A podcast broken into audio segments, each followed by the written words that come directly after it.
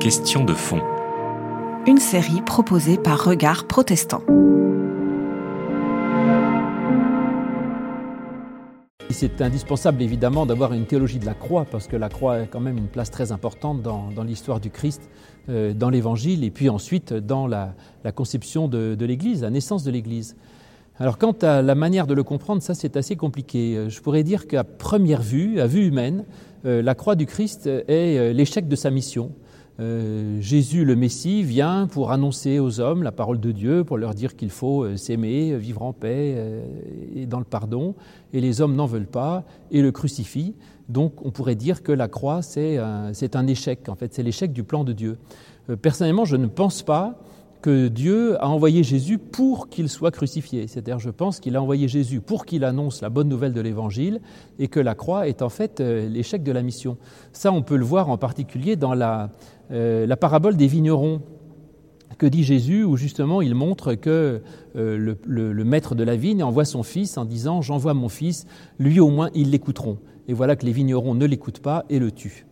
Alors cela dit, c'est un peu pervers mon histoire parce que euh, dans la parabole des vignerons, Jésus dit ça avant sa mort et cela montre qu'il est donc conscient que son histoire va se finir dans la croix et que donc la croix n'est peut-être pas seulement un accident.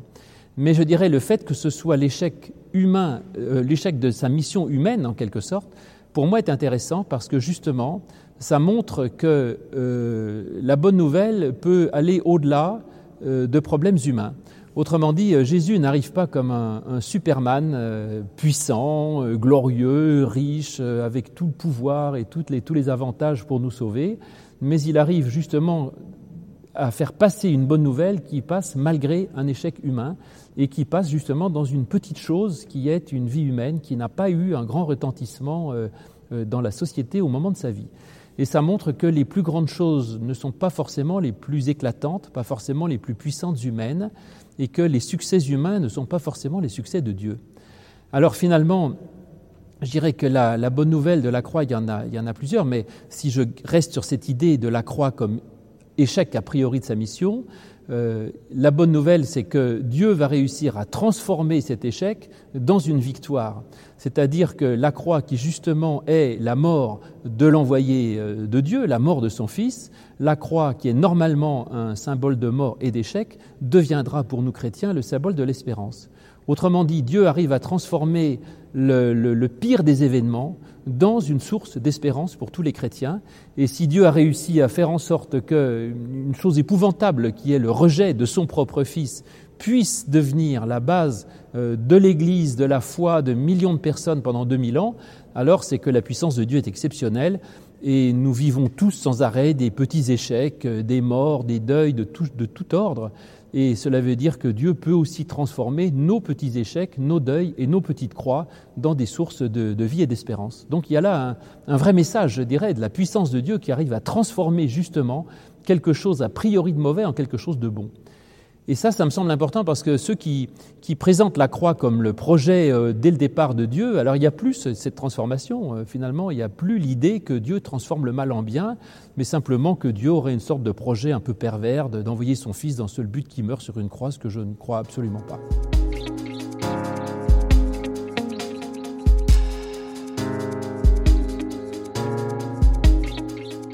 Le mot euh, qu'il y a dans le texte lui-même, il n'y a pas qui enlève, mais qui porte. Et on peut dire que c'est justement le Christ et l'agneau de Dieu qui porte, c'est-à-dire qui supporte le péché du monde. Et c'est bien ça. Et tout le péché du monde va lui tomber dessus puisque ça va l'écraser euh, et le broyer jusque dans la mort. Et je pense que quand euh, Jean-Baptiste présente Jésus en disant Voici l'agneau de Dieu qui porte le péché du monde, ce qu'il veut dire, c'est qu'il croit que Jésus est le Messie, mais non pas justement le Messie glorieux qu'attendaient certains juifs à son époque, mais le Messie humble et souffrant euh, d'Ésaïe 53, où justement le Messie est présenté là comme un idiot qui va à l'abattoir et qu'on tue et qui n'a pas éclat ni rien pour nous, nous épater, mais qui justement est mis à mort. Et donc je ne crois pas que euh, cette phrase, l'agneau de Dieu qui porte le péché du monde, veuille dire théologiquement même qu'il enlève le péché du monde, mais plutôt qu'il est la victime même de ce péché du monde et que donc Jésus est présenté là comme le, Messie euh, souffrant et sans éclat et annoncé par Ésaïe 53. Jésus est un Messie euh, dont on ne voudrait pas, c'est-à-dire qu'il est un Messie euh, qui rate tout, c'est l'anti-héros, je dirais. Il rate son truc, il, essaye de parler, mais personne l'écoute, tout le monde s'en va, et il finit tout seul sur la croix, et même ses plus fidèles disciples s'en vont. Il n'a aucun pouvoir, il meurt, il n'y a pas de légion d'anges qui descendent il ne se passe rien, et donc euh, on, serait à même d'être déçu. Euh, je dirais, les humains euh, veulent autre chose, et, l'humanité, on le voit bien dans les, succès des programmes télé ou autre chose, ce qu'ils veulent, c'est des vrais super-héros qui sont forts, qui sont puissants, qui gagnent tout, qui sont riches, qui ont toutes les femmes à leurs pieds, et Jésus n'avait rien de tout cela.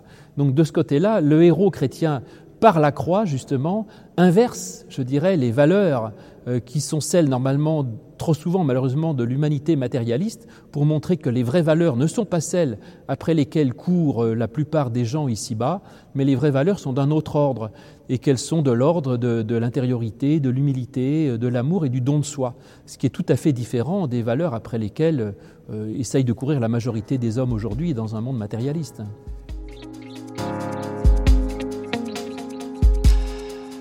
La, croix du Christ a permis euh, à Jésus de démontrer quand même des choses tout à fait considérables. Je pense que si Jésus était mort à 99 ans euh, après avoir euh, renié son enseignement pour éviter d'avoir des problèmes avec les pharisiens, Jésus n'aurait pas été élevé du tout, il, aurait, été, il aurait sombré dans l'oubli. Donc il est certain que cette mort du Christ, cette mort assumée finalement du Christ, est le point d'orgue, le, bouquet final, je dirais, de son enseignement, et que son enseignement n'aurait certainement pas eu euh, le même éclat et la même élévation s'il n'était pas allé jusqu'à la croix euh, dans ce système. Alors, cela pour plusieurs raisons. D'abord parce que, évidemment, que le fait que Jésus ait accepté la croix prouve qu'il était euh, très motivé pour son message, qui est déjà pas mal. Hein. Euh, mais le fait qu'on meure pour une idée ne veut pas dire que cette idée soit juste. Il y a des tas de gens qui meurent pour des idées imbéciles. Donc je dirais que le fait que Jésus accepte de mourir sur la croix, alors qu'il aurait pu éviter, il aurait suffi qu'il aille voir les, pharisiens en disant écoutez, je regrette, euh, j'ai dit des bêtises, mais non, pas du tout, en fait, j'en pensais pas la moitié, on lui aurait foutu la paix. Autrement dit, Jésus accepte d'aller jusqu'au bout, donc ça prouve au moins sa motivation. On peut aller plus loin en disant que sa motivation, peut être euh, en fait la préoccupation de la réception de son message, euh, ce qui peut être vu comme une preuve d'amour, autrement dit. C'est-à-dire que Jésus n'avait pas de gloire à gagner à mourir sur la croix, puisque, en tout cas, de son vivant sur terre, il ne l'a pas vu. Mais donc, on, on, dit en général que c'est une preuve d'amour. Jésus, euh, s'il annonce son message, c'est pour nous. Et il savait que son message ne passait que s'il allait au bout des choses. Donc, par amour pour nous, il accepte d'aller jusqu'au bout de son message, euh, ce, qui est une, ce qui est une belle chose. Donc déjà, il y a là une preuve de l'amour infini du Christ pour l'humanité euh, et aussi de, finalement de l'amour de Dieu puisqu'il en est le porte-parole. Et puis là où la croix a un sens absolument essentiel, c'est que euh, Jésus, en quelque sorte, accepte de se soumettre à l'épreuve de son propre évangile. C'est-à-dire qu'il a toujours euh, proclamé que la vie terrestre était très belle et bonne, mais que la vie spirituelle était beaucoup plus grande. Euh, il dit ne vous amassez pas des trésors sur terre, mais amassez-vous des trésors dans le ciel.